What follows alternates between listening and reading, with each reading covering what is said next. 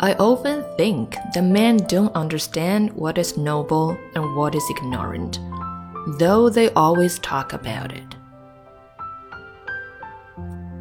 Vanity is the least harmful to others and the most harmful to oneself. What is important is not the quantity of knowledge, but the quality of knowledge. Some people know a lot, but they don't know the most useful things. When you realize that you're a modest person, you are not a humble person at once. Ideal is the beacon. Without ideal, there's no secure direction.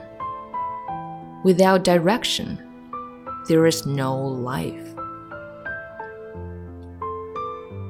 Understand everything. You will forgive everything. Don't look on learning as a crown for ornament or a cow for milk. All happy families are alike. Each unhappy family is unhappy in its own way. All changes in life, all the charm, all the beauty is made of light and shadow. Blind faith in science is just a form of ignorance. People who do not believe in life lead nothing more than an animal's life.